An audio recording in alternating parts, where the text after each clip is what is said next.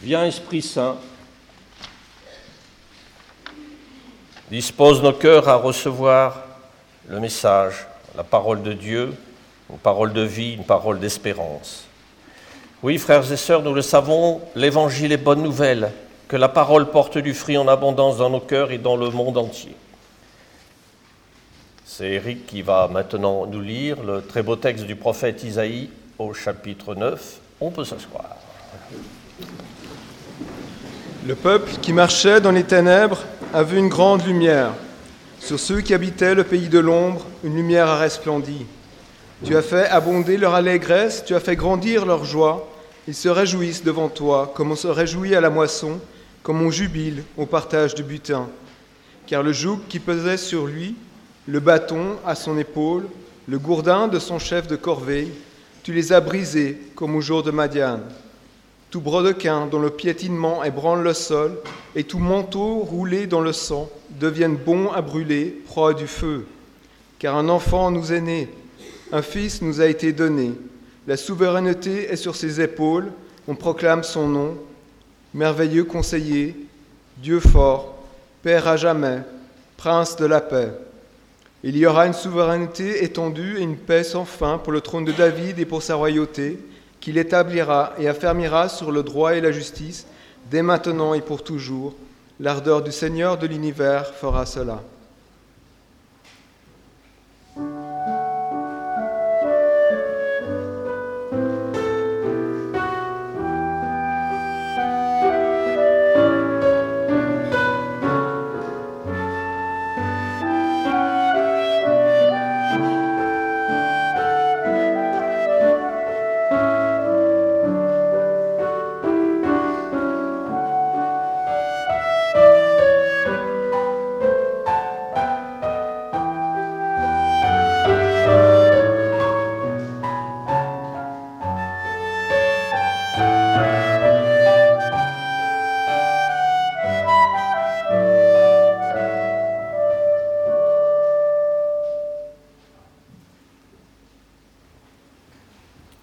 Écoutons et méditons maintenant le récit de la naissance de Jésus dans l'évangile de Luc.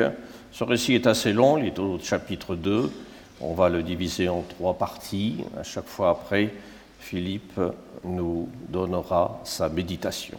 Tout d'abord, c'est Karen qui nous lit les premiers versets de ce chapitre 2. Or, en ce temps-là, parut un décret de César Auguste pour faire recenser le monde entier. Le premier recensement eut lieu à l'époque où Quirinus était gouverneur de Syrie. Tous allaient se faire recenser, chacun dans sa propre ville. Joseph aussi monta de la ville de Nazareth en Galilée à la ville de David, qui s'appelle Bethléem en Judée, parce qu'il était de la famille et de la descendance de David, pour se faire recenser avec Marie, son épouse, qui était enceinte. Or, pendant qu'ils étaient là, le jour où elle devait accoucher arriva. Elle accoucha de son fils premier-né, l'emmaillota et le déposa dans une mangeoire, parce qu'il n'y avait pas de place pour eux dans la salle d'hôtes.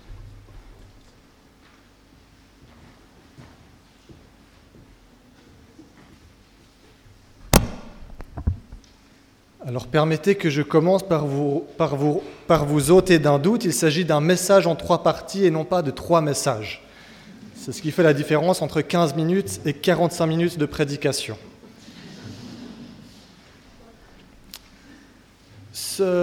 Premier voyage, c'est peut-être le plus connu, celui entrepris par Marie et Joseph. Marie sur le dos d'un âne, Joseph à pied, de Nazareth jusqu'à Bethléem. Alors ça fait environ 160 km à pied. Aujourd'hui, avec la route 6, on peut le faire en deux heures en voiture. À l'époque, pour Marie et Joseph, ça a dû prendre, soyons généreux, cinq jours en marchant bien. Et je dois dire que je ne réalisais pas vraiment ce que ça pouvait représenter pour Marie et Joseph de faire ce voyage-là. En tout cas, pas jusqu'à ce qu'il y a six semaines en arrière, je fasse, moi, le voyage de l'avenue de Vaudagne, où j'habite, jusqu'au centre œcuménique, ici, avec ma femme enceinte de neuf mois, comme Marie. C'était déjà une sacrée aventure. Alors 160 fois le même trajet à Dodane, sur des routes moins praticables que ce qu'on a ici à Mérin, j'ose à peine imaginer ce que cela a dû représenter pour eux. Non, ce n'est pas un trajet que l'on fait si on n'y est pas contraint d'une manière ou d'une autre. Ce n'est pas un voyage que l'on fait pour le plaisir. Pour eux, le récit nous le dit, il y a ce recensement, une manière pour l'Empire romain d'asseoir son autorité sur ce territoire occupé, une façon de faire sentir qui c'est le patron. Si on vient d'ailleurs à lire la suite de l'histoire, pour ceux d'entre vous qui l'ont en tête, vous savez que ce n'est qu'un tout petit bout du voyage qu'ils entreprendront ensemble, puisqu'ils iront jusqu'à fuir beaucoup plus loin en Égypte pour se protéger, pour sauver leur vie de la colère d'Hérode. Voilà une famille pauvre du Moyen-Orient qui vagabonde un peu par les chemins et qui cherche tant bien que mal à se loger. Des pauvres familles du Moyen-Orient qui fuient pour sauver leur vie, dont les pays sont occupés, dirigés par des forces mauvaises, c'est encore quelque chose d'actualité. Et pas que pour le Moyen-Orient d'ailleurs. C'est pourtant dans cette réalité-là que Dieu a choisi de s'incarner. C'est cette réalité-là que Dieu a choisi pour nous rejoindre dans notre humanité. Et nous avons régulièrement des Marie et des Joseph modernes qui viennent frapper à nos portes pour nous demander un peu d'aide. Et nous n'avons pas toujours le temps, pas toujours les moyens, pas toujours l'énergie. Ou en tout cas, c'est ce que nous nous disons. Mais peut-être que, à la lumière du récit de Noël, nous sommes aussi invités à découvrir dans ces Marie et ces Joseph modernes que peut-être se cache Dieu. Dieu qui vient alors frapper à notre porte pour savoir si, peut-être par hasard, on voudrait bien le laisser rentrer chez nous, lui faire une petite place. Je me souviens de ces paroles du Christ à propos de son retour encore à venir que nous attendons encore aujourd'hui car j'ai eu faim, et vous m'avez donné à manger. J'ai eu soif, et vous m'avez donné à boire. J'étais un étranger, et vous m'avez accueilli. Alors les justes lui répondront, Seigneur, quand nous est-il arrivé de te voir affamé et de te nourrir, assoiffé et de te donner à boire? Quand nous est-il arrivé de te voir étranger et de te recueillir? Le roi leur répondra alors, En vérité, je vous le déclare, chaque fois que vous l'avez fait à l'un de ces plus petits qui sont mes frères, c'est à moi que vous l'avez fait. Il y avait dans le même pays des bergers qui vivaient aux champs et montaient la garde pendant la nuit auprès de leurs troupeaux. Un ange du Seigneur se présenta devant eux. La gloire du Seigneur les enveloppa de lumière et ils furent saisis d'une grande crainte. L'ange leur dit, Soyez sans crainte, car voici, je viens vous annoncer une bonne nouvelle, qui sera une grande joie pour tout le peuple. Il vous est né aujourd'hui, dans la ville de David, un sauveur, qui est le Christ, Seigneur. Et voici le signe qui vous est donné. Vous trouverez un nouveau-né emmailloté et couché dans une mangeoire. Tout à coup, il y eut avec l'ange l'armée céleste en masse qui chantait les louanges de Dieu et disait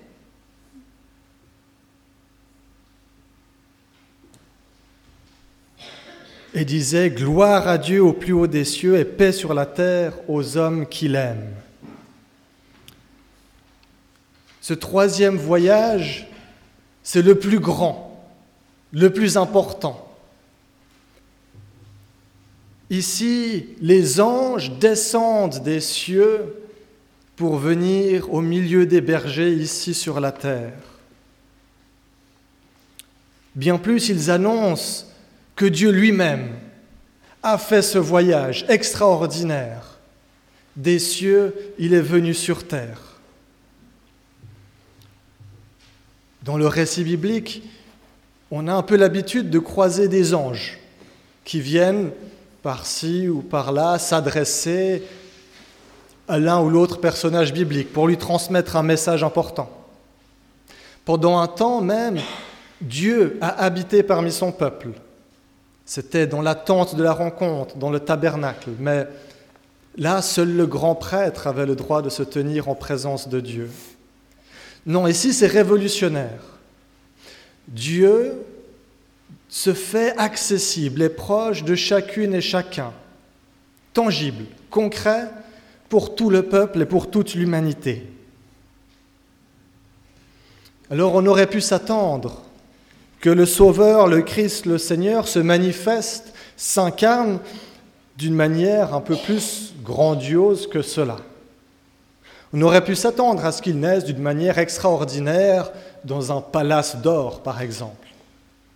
Mais non, au lieu de cela, il naît au milieu d'une famille tout à fait banale, en Israël, dans une étable sur la paille, dans un petit village inconnu au bataillon, avec pour entourage du bétail et des bergers.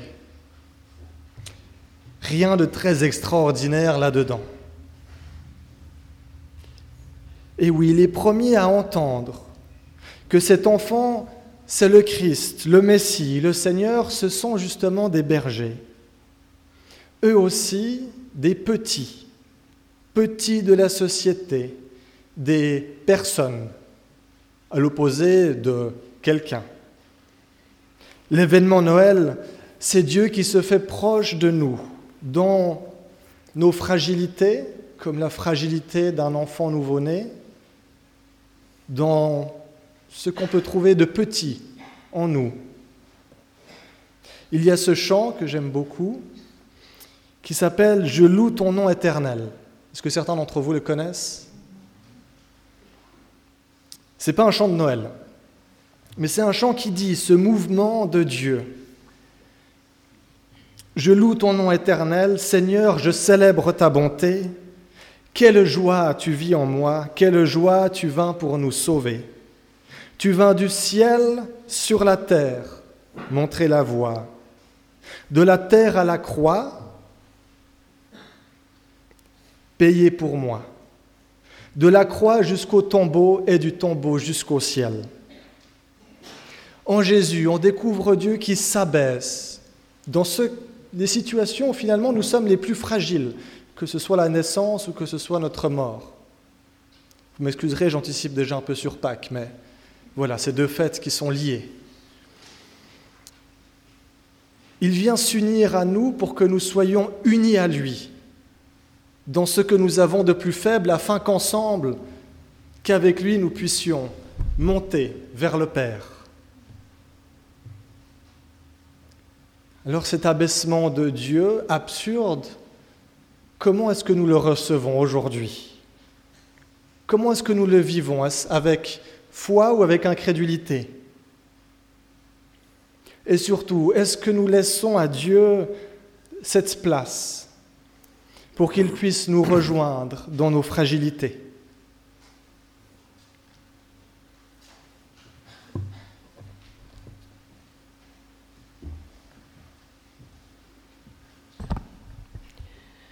Quand, quand, les anges les eurent quittés pour le ciel, les bergers se dirent entre eux, Allons donc jusqu'à Bethléem et voyons ce qui est arrivé, ce que le Seigneur nous a fait connaître. Ils y allèrent en hâte et trouvèrent Marie, Joseph et le nouveau-né couchés dans la mangeoire. Après avoir vu, ils firent connaître ce qui leur avait été dit au sujet de cet enfant. Et tous ceux qui les entendirent furent étonnés de ce que leur disaient les bergers. Quant à Marie, elle retenait tous ces événements en en cherchant le sens. Puis les bergers s'en retournèrent, chantant la gloire et les louanges de Dieu pour tout ce qu'ils avaient entendu et vu, en accord avec ce qui leur avait été annoncé.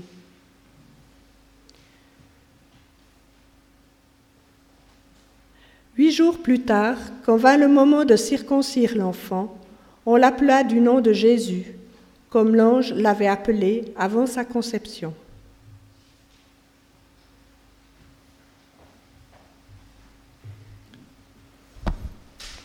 Troisième voyage beaucoup plus petit que les deux autres, mais ô combien crucial dans le récit de Noël.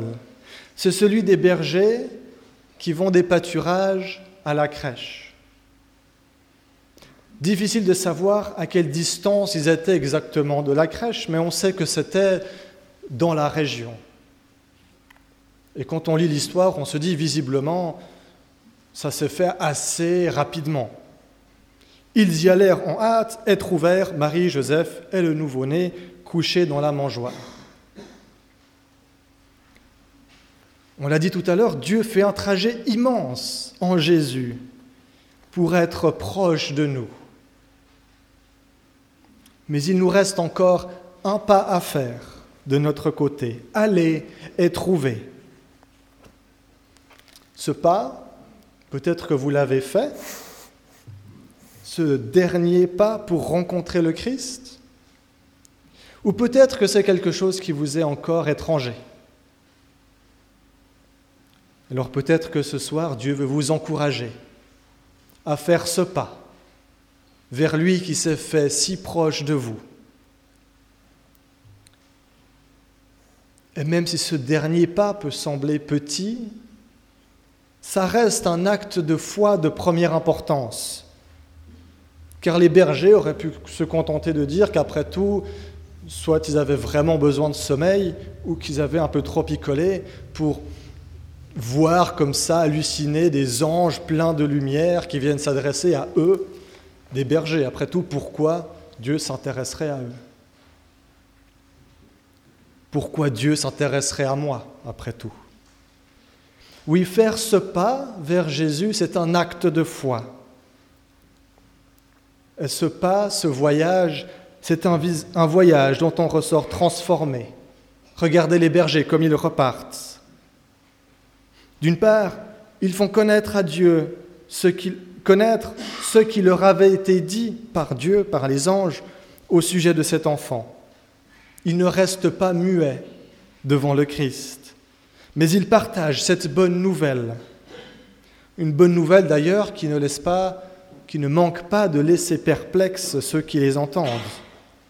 Tous ceux qui les entendirent furent étonnés de ce que leur disaient les bergers. Puis ils repartent. Ils repartent chantant la gloire et les louanges de Dieu pour, ce que, si, euh, pardon, pour tout ce qu'ils avaient entendu et vu était en accord avec ce qui leur avait été annoncé. Comment est-ce que nous réagissons lors de la rencontre avec l'enfant Jésus? Qu'est-ce qu'elle vient produire en nous? En quoi est-ce que nous en sortons transformés, renouvelés, illuminés de l'intérieur? Chacune et chacun d'entre nous, bien sûr, nous y répondons différemment. Mais les bergers, ici, nous indiquent de quel résultat peuvent être attendus d'une telle rencontre Quelle transformation peut être vécue dans cette rencontre avec l'enfant Jésus, une rencontre qui transforme nos vies à tout jamais Amen.